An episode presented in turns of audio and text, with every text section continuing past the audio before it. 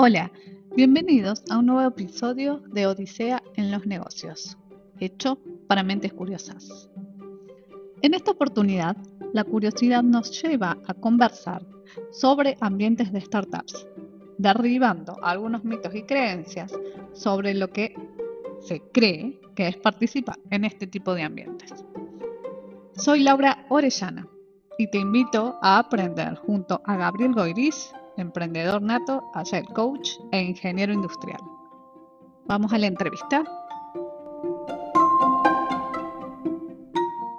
Bueno, hola, hola a todos, mi nombre es Gabriel Goiris, soy un emprendedor tecnológico nacido en la ciudad de Corrientes, viviendo actualmente en Córdoba, y dentro de mi carrera profesional eh, no solamente he emprendido en diferentes ámbitos e industrias, sino que formé parte de startups y organizaciones de, otras, de otros fundadores, también en diferentes industrias como el PropTech.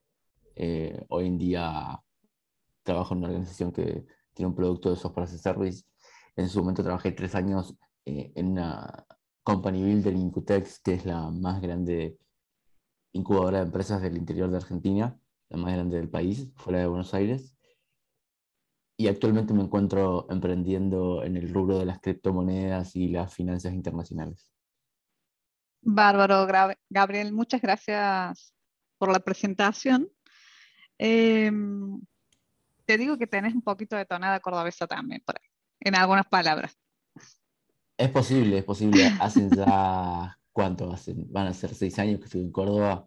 Este, este es probablemente 2021, mi, mi último año en la ciudad de Córdoba, pero Llegué acá en 2015 por primera vez en octubre, van a ser seis años, en, menos de un mes. Y esta ciudad fue la que me, me catapultó a lo, a lo mejor, a lo más grande del mundo emprendedor argentino. Genial, entonces. Eh, bueno, ¿qué podés compartirnos en relación a, a la experiencia que tenés eh, en estos ámbitos, sobre todo de, start, de startups? Eh, ¿Qué se siente? ¿Qué podemos aprender, digamos, los demás también sobre el mundo de las startups? Y eh, qué sería, digamos, el versus el estado actual versus el estado ideal de lo que se piensa cuando hablamos de startups. Bien. Bueno,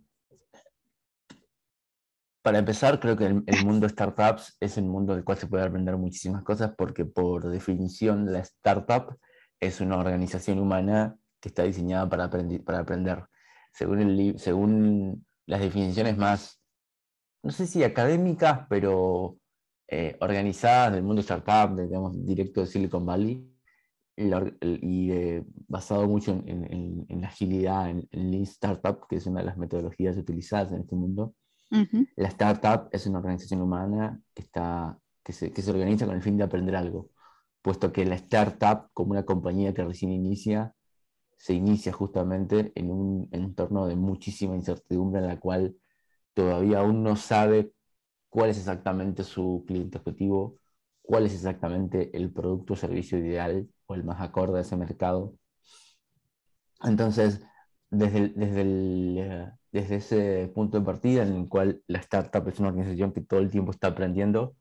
Cualquier persona que se sume a una startup está ahí para, va, va a estar ahí, va, va, va, a estar aprendiendo necesariamente. Yo creo que una de, las, de, las, de los requerimientos por ahí este, extraoficiales para ser emprendedor tener o para estar trabajando en una startup es la capacidad de aprender rápidamente, adaptarse rápidamente, eh, eh, tener esa capacidad de, de, innovar, si quiere, ¿no? en las cosas que uno hace, como lo hace. Eh, el mundo startup en Argentina, hoy en 2021, creo, creo que ha crecido muchísimo desde el allá lejano 2013, 14, en el cual yo me inicié en el mundo de startup a todo esto señalamos a las, startups como esas compañías que son innovadoras, que, están desarrollando productos o servicios nuevos, innovadores en su forma, en su contenido, en su forma de distribución. Y hay startups por doquier. Justamente Argentina es un país que eh, se destaca se destaca en, Latinoamérica y a veces hasta en el mundo por su cultura startup.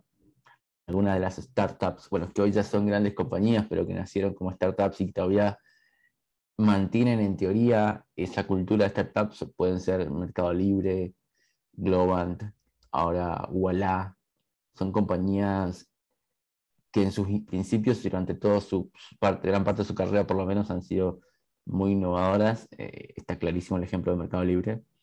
Y lo que venía diciendo es que creo que el mundo startup en Argentina ha crecido muchísimo, sobre todo durante la anterior presidencia se, se, se fomentó mucho el desarrollo de, compañías de tecnología y compañías de que, que, que, busquen mercados innovadores eh, a través de diferentes leyes, diferentes normativas y estímulos.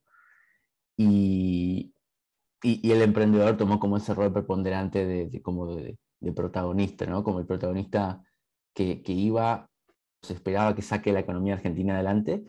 Eh, también es cierto que el actual gobierno y, la, y, la, y, hace dos gobiernos atrás hubo apoyo emprendedor, creo que durante la presidencia de Mauricio Macri fue el que donde más notoriedad le dieron.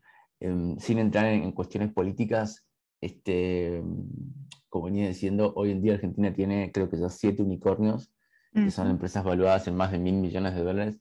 Es el, el único país de Latinoamérica con tanta cantidad de unicornios y fue el primero en tenernos, si no me equivoco, con lo cual eso habla de que en Argentina hay mucho potencial, hay mucho materia prima para, para, para emprender, o mucha materia, mucha materia prima emprendedora, y que los argentinos estamos de alguna u otra manera buscándole la vuelta, ¿no?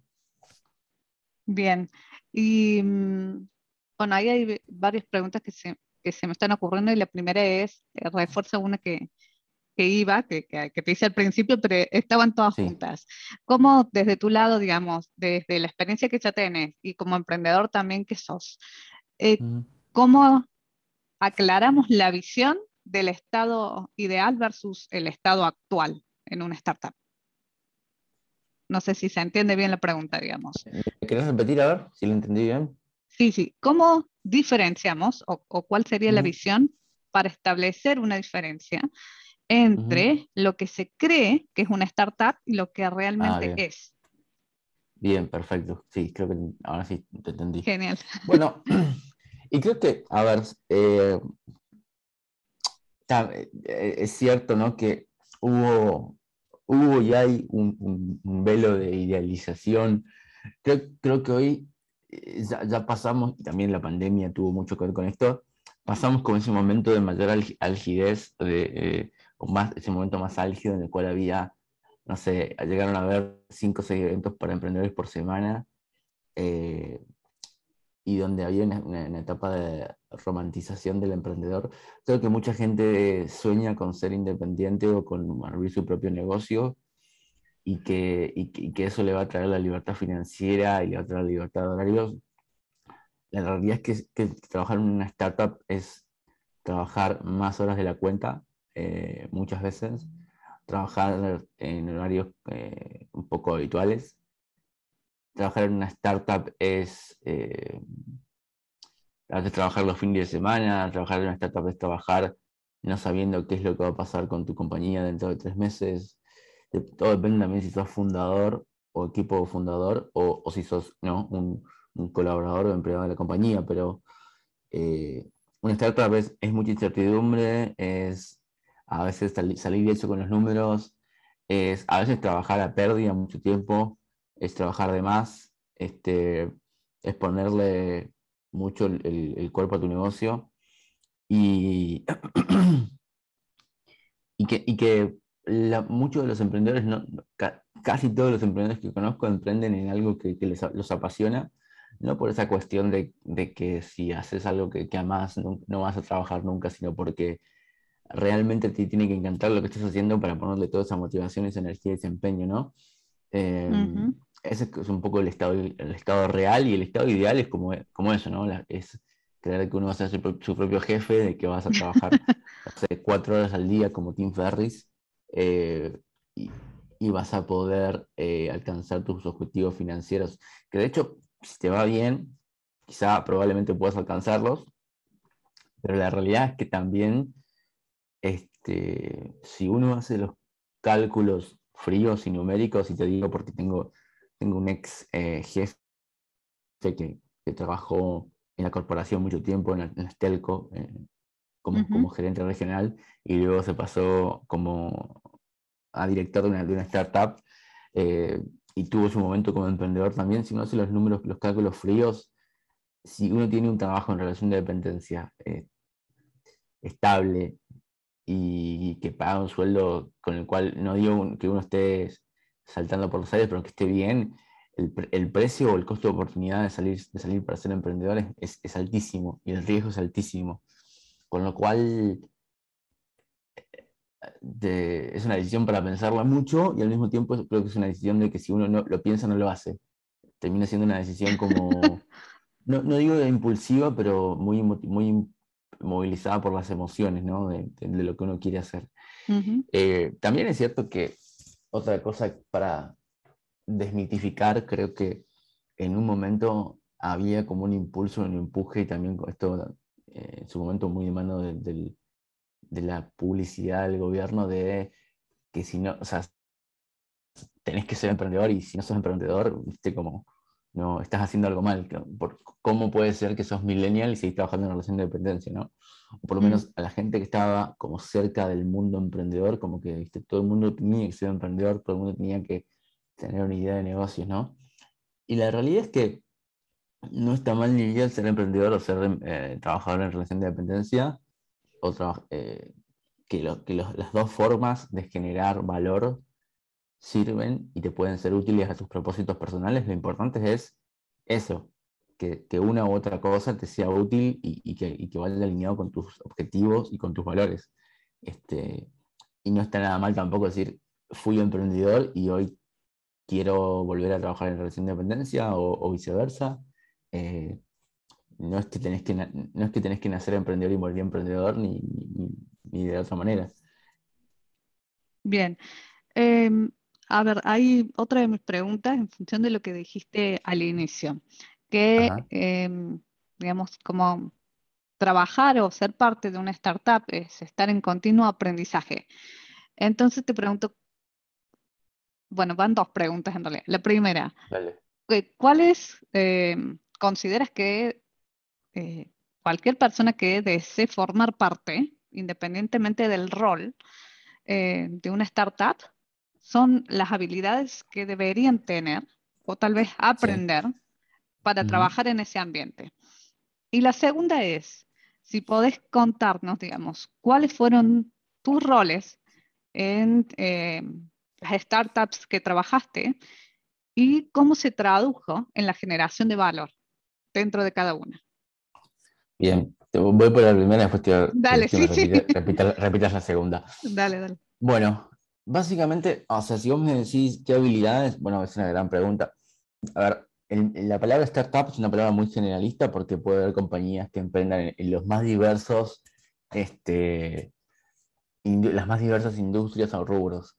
Tenés compañías que innovan en servicios, otras que innovan en productos este, materiales, en cosas, desde nuevos nuevas, eh, no sé, por ejemplo, el rubro de las impresoras 3D, que en un momento estuvo muy en auge, el rubro de los, de los drones, el rubro de, bueno, hay, muchísimas compañías que tienen software as a service, que son plataformas de software que te, prestan un servicio, como puede ser Spotify, como puede ser eh, este, Salesforce, hay, hay montones, hay compañías como por ejemplo Quilimo, que es una compañía cordobesa que innova en el ámbito de la agricultura, efectivizando y eficientizando el riego en, cultivos mediante software y, tecnología satelital y data science. Entonces hay muchísimos eh, rubros. En general, la palabra startup eh, está como atravesada por la cuestión de tecnología, con lo cual gran parte de la gente que labora en una startup está vinculada al software o al hardware o a un elemento tecnológico, ¿no? Pero fuera de eso, creo que la resiliencia, las habilidades blandas son las, son las, las claves, las que no pueden faltar.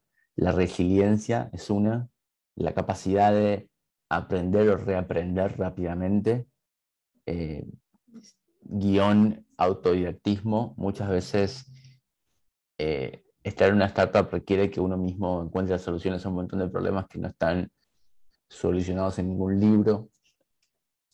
La comunicación, sin duda, sin duda, creo que bueno, eso es algo que trabajes en una compañía o en una startup es muy importante, pero creo que en una startup aún más, porque son organizaciones en las cuales generalmente no hay ninguna estructura eh, formal que por ahí eh, ayuda a encaminar la comunicación o la toma de decisiones. Entonces, comunicación, em, empatía también de la mano con eso, resiliencia, capacidad de aprender o reaprender, eh, capacidad de adaptarse, ¿no? Como por ahí son habilidades muy que uno no los toma en cuenta, pero que se hacen muy evidentes cuando una persona tiene esa capacidad de adaptación, esa capacidad de, de no ponerle eh, no ponerle fricción al, cambio cuando pasa eso, cuando hay un cambio grande en una, compañía o en un, departamento de esa compañía,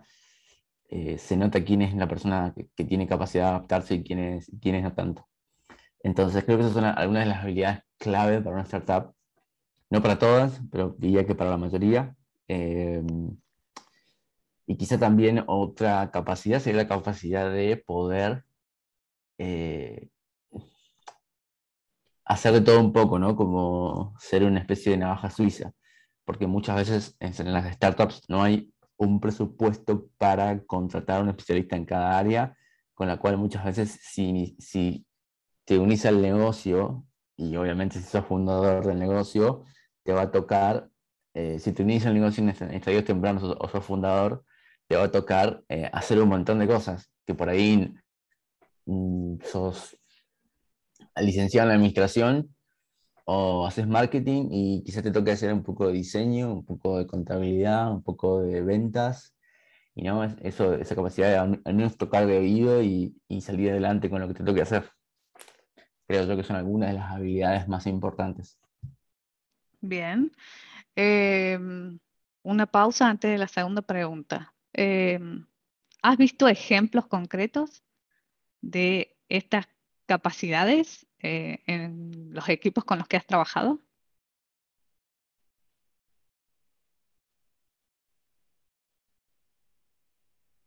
Estás en mute, por las dudas.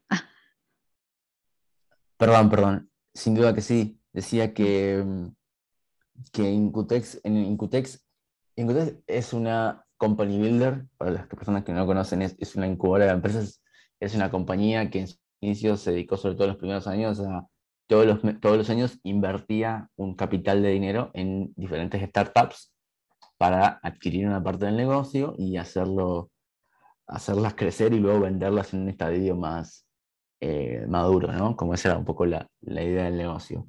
Hoy en día Incutex también hace innovación abierta y hace otra, otras cuestiones. Eh, y al, mismo tiempo, Incutex en sí misma era una startup, éramos un equipo muy chiquito, cinco personas manejando un negocio millonario de alguna manera, y a todos en ese momento nos tocaba hacer de todo. Eh, teníamos que poder administrar tanto el coworking de la incubadora, como poder administrar el fondo de inversión, como poder administrar la conversación con las startups. Luego surgió Incutex Academy, en la cual nos tocó enseñar y contar un poco al resto de la comunidad, si quiere, todo lo que habíamos aprendido trabajando en Intex. Eh, luego toda esa, toda esa información y todo ese, know-how se volcó en Incutex Open Innovation. Entonces ahí había un montón de eh, habilidades puestas al servicio de diferentes productos. También era una compañía que, que fue explorando diferentes formas de generar valor y de generar ingresos y en la cual se conformaban diferentes equipos para diferentes proyectos con personas que por ahí su formación básica estaba en contabilidad o estaba en ventas o estaba en finanzas y, tenían que aprender de legales y tenían que aprender de tecnología, digamos, de código para entender un poco el, cómo funcionaban los proyectos en los cuales invertía. Eh, un gran ejemplo de eso para mí fue uno de, mis directores de Inicutex, una persona que de formación era ingeniero y se había, había podido aprender de muchísimos otros rubros de manera muy autodidacta, con mucha paciencia y dedicación, y, y que siempre estaba como viendo, buscando la forma de que el negocio se adaptara a la realidad del mercado y que todo el equipo acompañara en ese sentido. Después también hay otros ejemplos como un poco más de, de manual, ¿no? De compañías que iniciaron haciendo una cosa y terminaron haciendo otras, como el caso de Slack, que según entiendo empezaron haciendo un juego y terminaron haciendo lo que hoy es Slack. Este, y, y así hay, hay otros ejemplos, pero creo que si vos conoces a un emprendedor, sobre todo a un, fundador o una fundadora que esté actualmente eh, a cargo de su, liderando su startup, te vas a dar cuenta en su personalidad y en su forma de ser de que estas habilidades están ahí. Bien, eh, gracias por compartir eso y sí, definitivamente sí. Eh, y ahora estoy, digamos, recordando una justamente de, de la otra parte del mundo, eh, que sí tiene esa personalidad bien disruptiva eh, también. Así que gracias por compartir eso. Ahora volviendo a la segunda pregunta. en los roles que vos eh, tuviste en, en, tu paso por diferentes startups, si quieres contar un poquito cuáles eran y cómo se tradujo ese rol en la generación de valor al, final, digamos, para el negocio, para el startups. ¿Me, puedes repetir la pregunta? Sí, sí, sí. Eh, basado en tu rol, ¿cómo se tradujo en la, en la generación de valor hacia, hacia el equipo, hacia las personas y hacia eh, la compañía como tal? Bien, bueno, creo que el rol más preponderante que tuve en una startup hasta ahora fue, y, y, y nobleza obliga, ese rol eh, en un principio llegó, o llegó eh, mi, mi, mi, lugar en esa compañía llegó gracias a vos.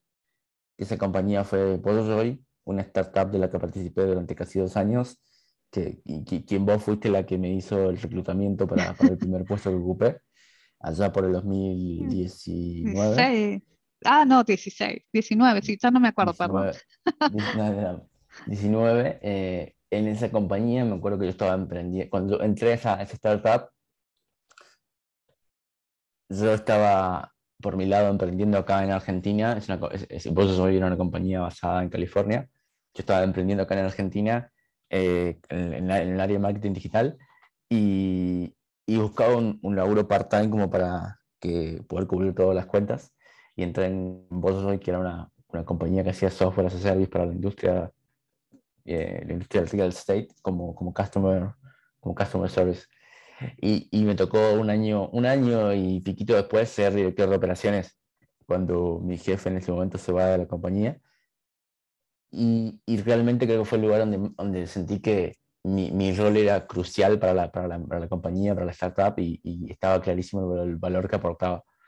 Eh, y hago un paréntesis acá, que no siempre, una cosa en, la en las startups es que los nombres de los roles a veces no, no condicen mucho con lo que haces y viceversa, como que eh, a veces tu actividad no tiene un, tu, tu, actividad o tu tarea no tiene, un rol o un nombre eh, establecido y a veces se inventan nombres para las necesidades específicas de cada startup. En este caso, bueno, director de operaciones, como algo bastante claro, yo tenía a, mi cargo eh, todas las áreas de la compañía, ventas, finanzas, atención al cliente, eh, tecnología, y era la, el que conversaba uno a uno con la CEO, que era la fundadora de la startup. Y, y creo que el, el, valor que se me daba a mí era, eh, yo era como el organizador de las conversaciones, ¿no? Como el facilitador de que todos los equipos conversen entre sí y mantengan las conversaciones organizadas para poder alcanzar los objetivos, como todos los equipos, al menos de, la manera que yo lo veo, como la, organización humana, son, todas las organizaciones humanas, como las startups o, o, las instituciones o el gobierno, son organizaciones conversacionales, ¿no? Todo el tiempo estamos llevando adelante conversaciones que van en pos de alcanzar un, uno que otro objetivo. Entonces, mi rol en esa compañía fue, era el, el de primero alinear a todos las, los, las áreas o los equipos, mejor dicho, de la compañía debajo de los objetivos comunes. También era la de, lo de, la de diseñar en conjunto con la CEO o con la fundadora los objetivos, entender cómo, cómo íbamos a llegar hasta ahí y luego como ir corrigiendo en el camino, ¿no? Las desviaciones o... Y, y, y hay algo importantísimo que por ahí no, no se ve tanto o no se habla tanto quizá cuando uno busca, ve, los currículums o cuando ve las búsquedas. Cuando más arriba estás en, en, esas, en esas jerarquías, si quiere, o en, esas, en esos puestos de liderazgo, tu rol deja de, pasa de ser un tanto operativo a ser más, más conversacional todavía y más comunicacional. Yo estaba todo el día, todo el tiempo comunicándome con las diferentes personas, los diferentes líderes de equipo, entendiendo eh, cuáles eran sus problemas o sus necesidades y tratando de hacerle las vidas más sencillas a ellos para que ellos a la vez le hagan la vida más sencilla a sus equipos, ¿no? Y otro gran, otra gran, otro gran rol implícito es como el, el, rol de soporte emocional. En una compañía que justamente como yo soy en ese momento estaba pasando por un momento complicado, este, que, que esto puede ser tanto en una startup como en una gran compañía, los roles eh, de liderazgo tienen, además de toda la cuestión de, gestión, tienen una necesidad de eh, soporte emocional, ¿no? Como de, ser el que eh, muchas veces prestaba el oído o acompañaba a los, a los líderes de equipo en los momentos difíciles y les, les daba como el empujón para que, todos sigamos adelante. y todo esto se traducía en, creo yo, al menos así lo sentía, y lo vivía y, los números lo reflejaban en, una, en un grupo de personas coherente, ¿no? Como todos en la misma conversación, avanzando hacia el mismo objetivo.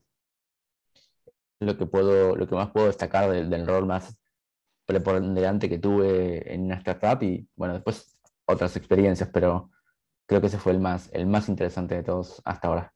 Bien, ahí mm, también hago un paréntesis y destaco la parte que decís sobre el soporte emocional, eh, que hoy por hoy, digamos, eh, si queremos relacionarlo con algo que está, se está hablando, pero que en realidad siempre estuvo la necesidad y son pocas las empresas que han mostrado esa práctica, o empresas o, líderes, hablemos de personas, es eh, con el bienestar justamente psicológico o un ambiente psicológico. Eh, me sale la palabra en inglés más que en español, ah, pero sí, que digamos que cada persona que trabaja en una organización se encuentre en un ambiente donde esté contenido de manera positiva eh, a nivel emocional y psicológico. Entonces, por eso quiero rescatar, digamos, esto el soporte emocional y preguntarte cómo te hizo sentir a vos. Y si podés comentarnos solo un ejemplo de ese resultado, teniendo ese rol particular. Eh, contarte cómo lo vivía el rol o qué importancia le daba. Em, sería, sí, que cómo lo, cómo lo viviste a esa parte, digamos, a hacer soporte Ah, emocional. bien. Bien, bien, y, cómo lo viste reflejado en una persona del equipo. Perfecto. Bueno, justo en, en, ese, en ese año, a ver si no me estoy equivocando, eso fue 2000, sí, fue fines de, este, fue principio de este año 2021. Yo el año pasado hice una formación como coach ontológico, entonces en medio de todo ese torbellino de situaciones, este, estaba adquiriendo un montón de herramientas eh, relacionadas a la, como, a la, conversión, a la conversación ¿no? y a la, a la interacción con un otro. Y, y creo que yo, yo, lo viví de manera muy natural, eh, pero porque es parte de mi personalidad. Me gusta el, el, encuentro uno a uno, me gusta la posibilidad de entender al otro en, lo que está pasando, en lo que está viviendo.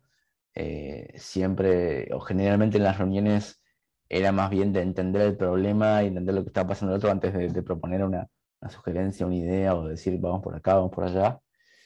Y, y yo creo que lo, en la parte que más, o como yo lo veía reflejado más claramente en la otra persona era en el desarrollo, en el desarrollo personal y profesional de esa otra persona.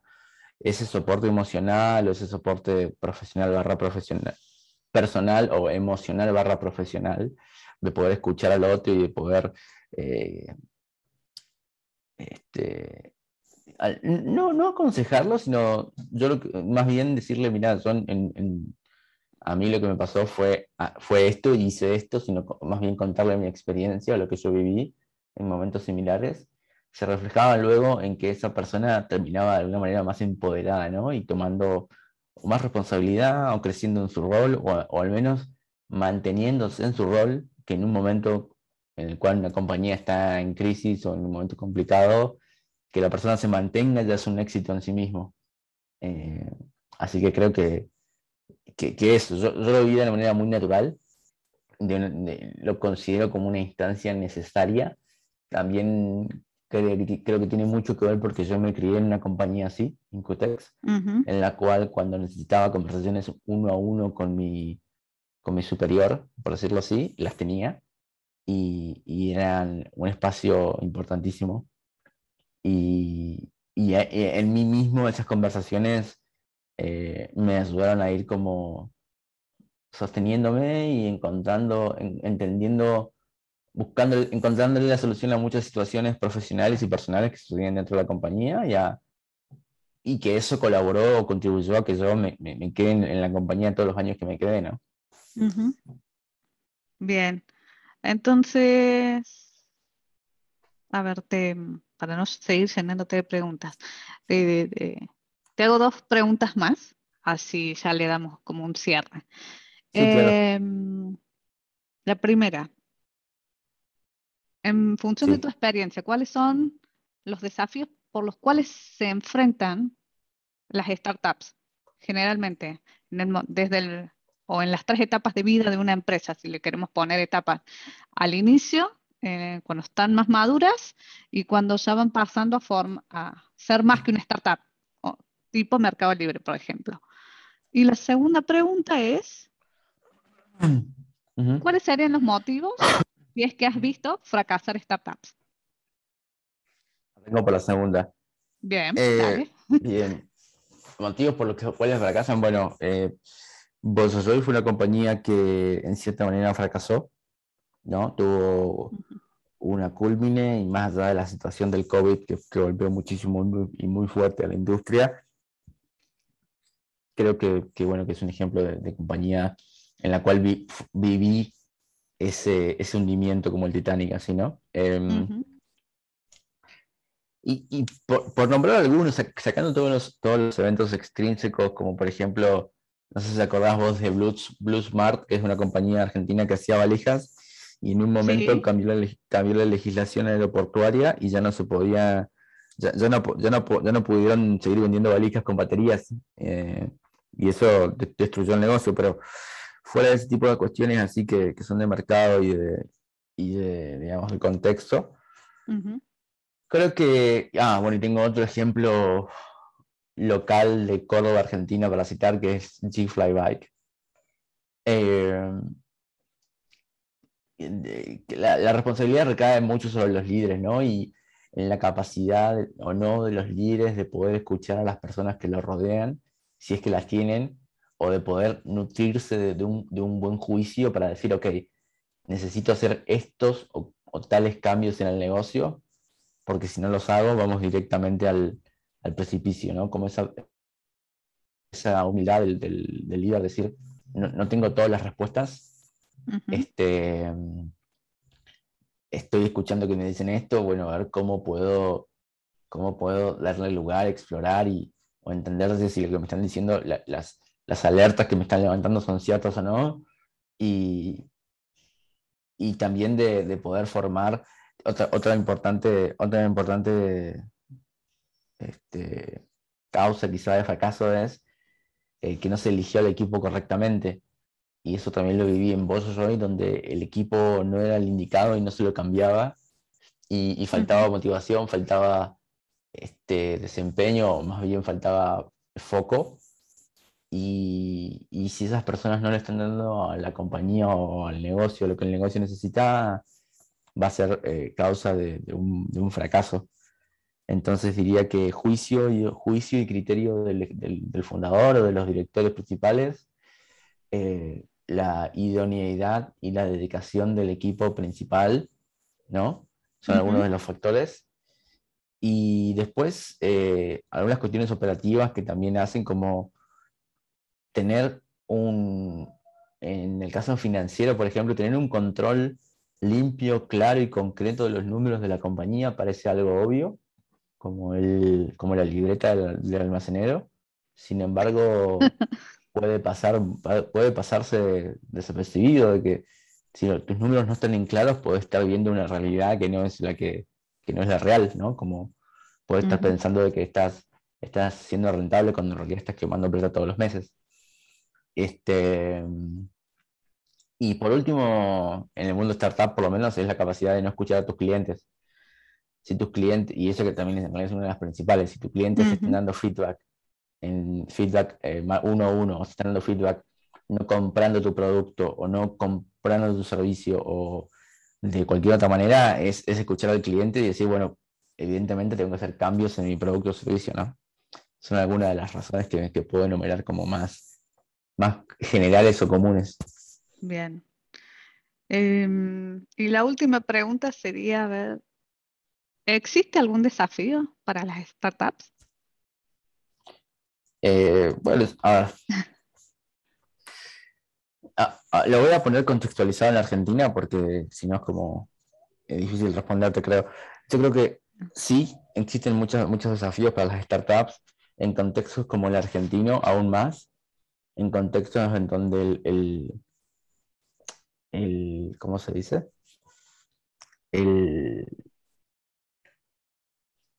las reglas del juego cambian tan rápidamente y eso lo vivimos en carne propia con una regulación del, Banco Central. Este, eh, hay que estar demasiado atento todos los días a, lo que pasa, hay que, siempre estar buscándole la vuelta para hacer que el negocio sea rentable y poder eh, evadir en el sentido de esquivar todas las, las trabas burocráticas o reglamentaciones o nuevos impuestos que por ahí rompen la, ecuación de valor o la, o la, o la rentabilidad del negocio en, Argentina. También este, creo que, es un desafío poder capturar y retener el talento, eh, porque aunque no parezca hay mucha competencia por el buen talento, en Argentina también sobre todo el talento relacionado a, lo que es eh, perfiles de tecnología. Entonces, también. Y creo que después hay un desafío del cual nadie habla, que es, y hay un libro sobre esto de los fundadores de Basecamp, que es una startup muy exitosa, que es poder encontrar un equilibrio entre el trabajo o entre la startup y el resto de la vida, ¿no? Como encontrar ese balance, famoso balance work-life balance.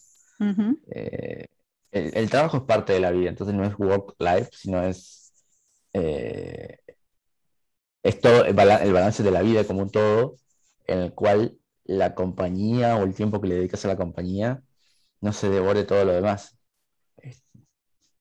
Creo que ese, es un, ese es un desafío lindo que la mayor parte de las compañías no lo tienen en cuenta o la mayor parte de los colaboradores a veces no lo tienen en cuenta y se, encuentran a veces con que el tiempo que le dedican a, su, a la startup o a su trabajo, porque a veces no es más que, que, su trabajo, ¿no? Eh, eh, se, se, llevó demasiado del resto del tiempo disponible en el día. Bien.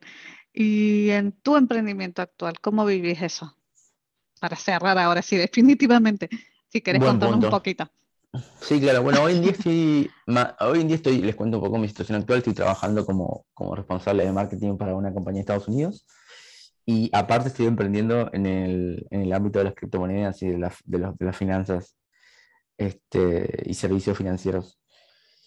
Y bueno, eh, justamente ese es un desafío, ¿no? Poder encontrar un balance en el cual dedicarle un tiempo suficiente a la compañía, entender también cuándo es suficiente y entender de que es necesario descansar, que si uno no descansa, después no hay, no importa que le dediques ocho horas, esas ocho horas van a ser lo mismo que nada. Creo que eso es un recordatorio que estaría bueno pegártelo en la frente.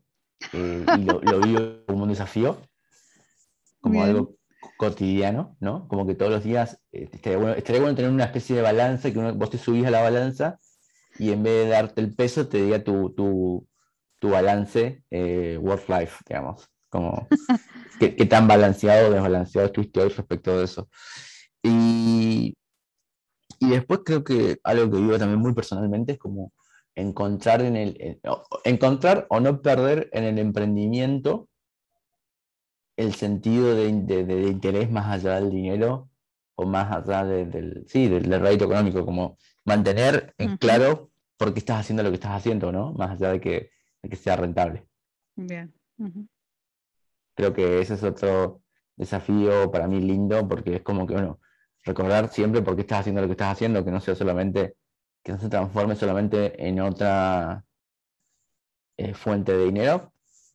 Eh, que no está nada mal que, sea solamente eso, pero si le estás poniendo toda esta energía extra, eh, bueno, mantener en claro y, mantener en claro y que el negocio siga transmitiendo en, su forma de hacer, en sus valores, en su día a día, eh, esa, esa, pasión o esa, esa, búsqueda que va más allá del dinero que tiene, que tiene el emprendedor, ¿no? Que tengo yo en este caso.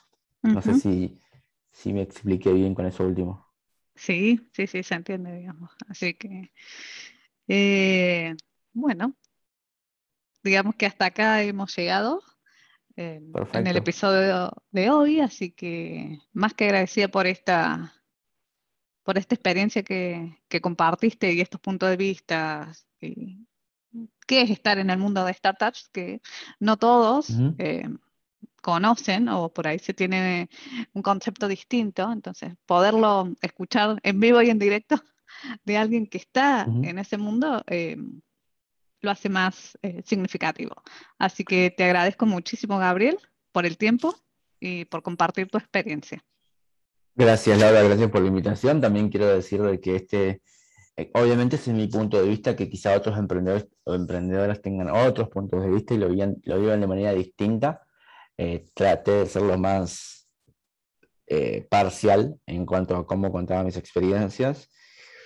También mucho del, ambiente de startup se va, va, a depender del lugar en el cual estén, pero bueno, nada, más allá de eso, gracias por, por la invitación. Me pueden eh, encontrar en redes como gabriel.goiris en Instagram, en Facebook.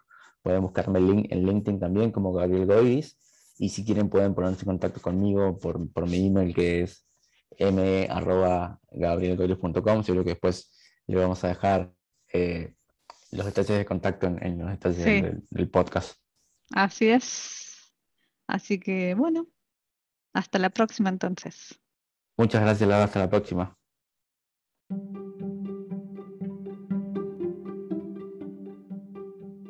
Gracias a todos los que hacen posible estos podcasts. En especial, gracias a los speakers y a ustedes, quienes están del otro lado escuchando. Si te gustó y pudiste aprender algo hoy, te invitamos a compartirlo entre tu red. Si te interesa ser parte de esta serie, aplica haciendo clic en el enlace general de la presentación del podcast. Hasta la próxima.